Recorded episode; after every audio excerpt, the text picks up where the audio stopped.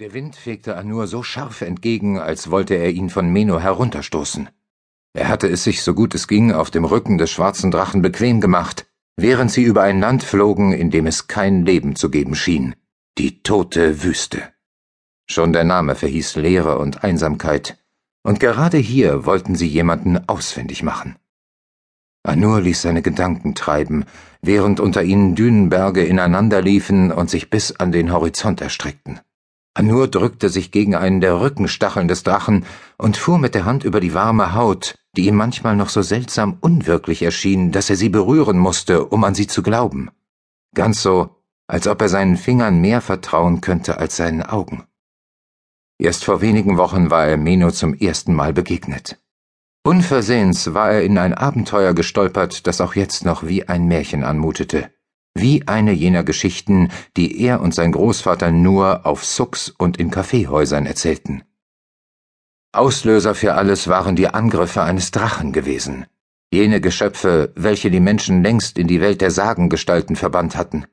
Anur hatte dem Sultan des großen Wüstenreichs Nabia dabei geholfen, eine Waffe gegen das feuerspeiende Ungeheuer zu finden.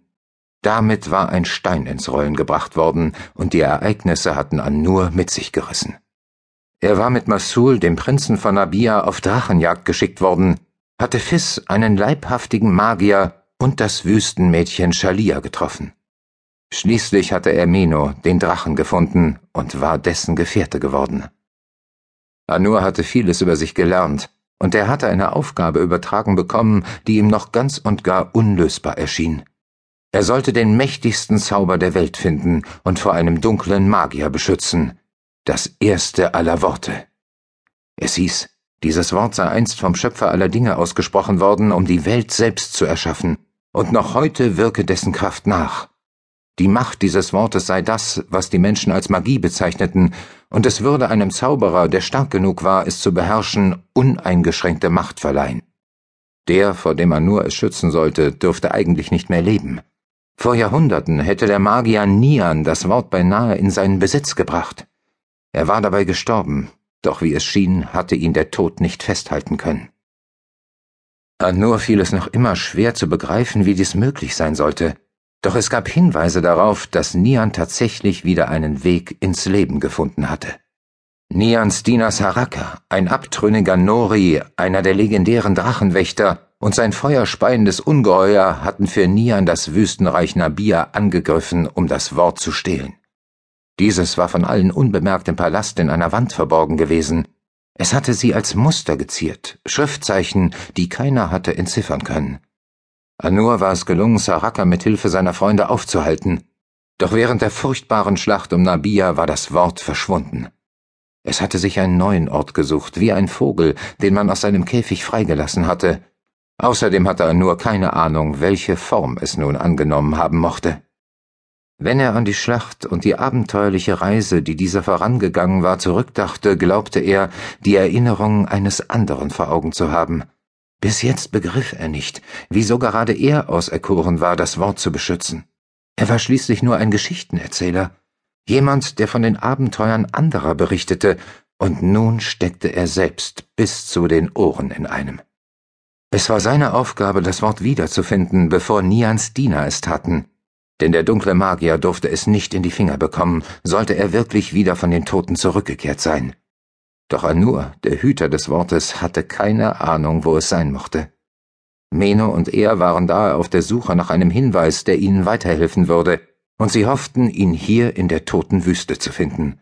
In einem der schwarzen Türme, die Nian während des Drachenkriegs vor tausend Jahren hatte erbauen lassen. Als Folterhäuser und Gefängnisse hatten sie gedient und noch heute hatten sie nichts von ihrem Schrecken verloren. Anur lugte an Menos Rückenstacheln vorbei und sah auf das endlose Wüstenmeer hinab. Am Horizont erkannte er ein Band wie aus Saphiren, das sich dort entlang zog, wo Himmel und Erde ineinander liefen. Das Meer. Bald würden sie es erreichen. Endlich. Nach Stunden in der Wüste tat es gut, das Blau zu sehen. Er ließ die Küste nicht aus den Augen, während sie darauf zuflogen. Dort ist einer, riss ihn Menos stille Stimme aus seinen Gedanken. Die Stimme, die nur die Drachen und jene, die mit ihnen verbunden waren, verstanden. Anur hatte sich noch immer nicht daran gewöhnt, aber Meno sprach nur dann laut, wenn er sich mit Leuten unterhielt, die nicht wie Anur diese besondere Gabe besaßen. Anur kniff die Augen zusammen. Ja, da war er. Winzig klein von hier oben aus, ein schwarzer Turm. Anur atmete tief durch. Wie viele hatten Meno und er bereits gefunden und durchsucht? Fünfzehn? In einem von ihnen sollte noch heute jemand eingesperrt sein. Jemand, der Anur bei der Suche nach dem ersten aller Worte helfen konnte. Als sie den Turm erreichten, sank Meno tiefer und landete direkt vor dem zerfallenen Gebäude. Anur sprang von seinem Rücken, dankbar, wieder auf eigenen Beinen zu stehen, und machte einige Schritte auf das Gemäuer zu. Das Meer war nun von Dünen verborgen, doch der Wind trug seinen Duft mit sich. Ein Duft, der Anur an sein Zuhause in Wasserstadt erinnerte und der so gar nicht hierher passen wollte. Für einen Moment schloss er die Augen und atmete tief durch.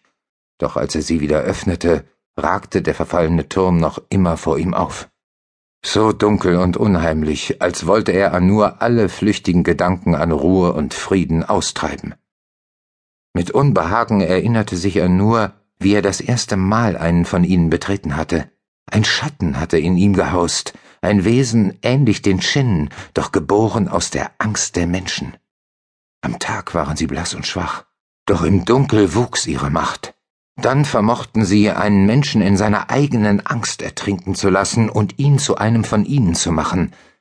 Hier aber hoffte er, ein anderes Geschöpf zu finden, eines, das nicht in die Wüste gehörte, einen Wassergeist. Assak. Anur flüsterte den Namen des Marits, den sie suchten und den sie in einem der dunklen Türme vermuteten. Der Wassergeist war vielleicht der Einzige, der ihnen etwas über das erste aller Worte erzählen konnte, etwas, das ihnen dabei half, es zu finden. Es war nur eine vage Hoffnung, doch Assak war vor zehn Jahrhunderten dabei gewesen, als man es an verschiedenen Orten verborgen hatte, und kein Geschöpf, dessen Existenz an Nur und seinen Verbündeten bekannt war, würde mehr über das Wort wissen als er. Assak hatte laut der Geschichten, die Anur über ihn von den Nori gehört hatte, in dem Meer gelebt, an dessen Küste noch heute die Stadt Nubiet lag. Vor gut eintausend Jahren hatte die Magierin dieser Stadt Sadia eine entscheidende Rolle dabei gespielt, das erste aller Worte, diesen mächtigsten Zauberspruch der Welt, Silbe für Silbe zusammenzufügen. Sie und andere Magier ebenso mächtig hatten seinem Echo gelauscht und es zuletzt niedergeschrieben. Assak war Sadias Vertrauter gewesen, bis er sich von Nian dazu hatte verlocken lassen, die Seiten zu wechseln. Der Marit hatte die Magierin verraten und Nian dabei geholfen, das Wort zu finden. Es war damals zu einem furchtbaren Krieg gekommen, in dem Nian knapp unterlegen war. Nach dessen vermeintlichem Tod hatte Sadia ihren einstigen Verbündeten Assak für seinen Verrat gejagt und schließlich gefangen und festgesetzt. Maride verließen nur selten das Meer oder die Flüsse, in denen sie geboren worden waren, und so war Assak von Zadia zu der schrecklichsten Strafe verurteilt worden, die es für einen wie ihn gab, die Ewigkeit an Land zu verbringen. Assaks Gefängnis sollte einer der Türme sein, die die Wüste durchzogen. Es hieß, sein Kerker befände sich irgendwo in der Hamadar, wie die tote Wüste auch genannt wurde. Anur ließ seinen Blick über das düstere Gemäuer gleiten, bis er an der Tür hängen blieb. Sie stand offen wie der Schlund eines hungrigen Tieres. Einige der Türme, die er und Meno untersucht hatten, reichten hoch in den Himmel. Von diesem aber war nur noch wenig übrig geblieben. Längst verfallen lagen seine Bruchstücke um das achteckige Wachhaus herum. Sie waren so schwarz, als wären sie aus der Nacht selbst herausgeschnitten worden. Sollte der Marit hier sein, dann konnte er sich nur in einer der Zellen befinden, die sich bei all diesen Türmen unter der Erde befanden. In den vergangenen Wochen war er zu viele verlassene Treppen hinabgestiegen und hatte zu viele dunkle Zellen durchsucht. Sie waren bis auf einige Knochen stets leer gewesen. Doch den Tod hatte er in all ihnen nisten gefühlt. Er hoffte so sehr, dass er endlich Glück hatte und den Marit fand. Alleine, um nicht noch weitere Türme betreten zu müssen. Als er direkt vor dem Eingang stand, zögerte er nur. Es wird nicht leichter, wenn du wartest, hörte er die Stimme des Drachen in seinem Kopf. Anur sah zu ihm hinüber und musste lächeln. Eigentlich war Meno sonst derjenige, der sich Zeit ließ, bis er eine Entscheidung traf. Doch er hatte recht.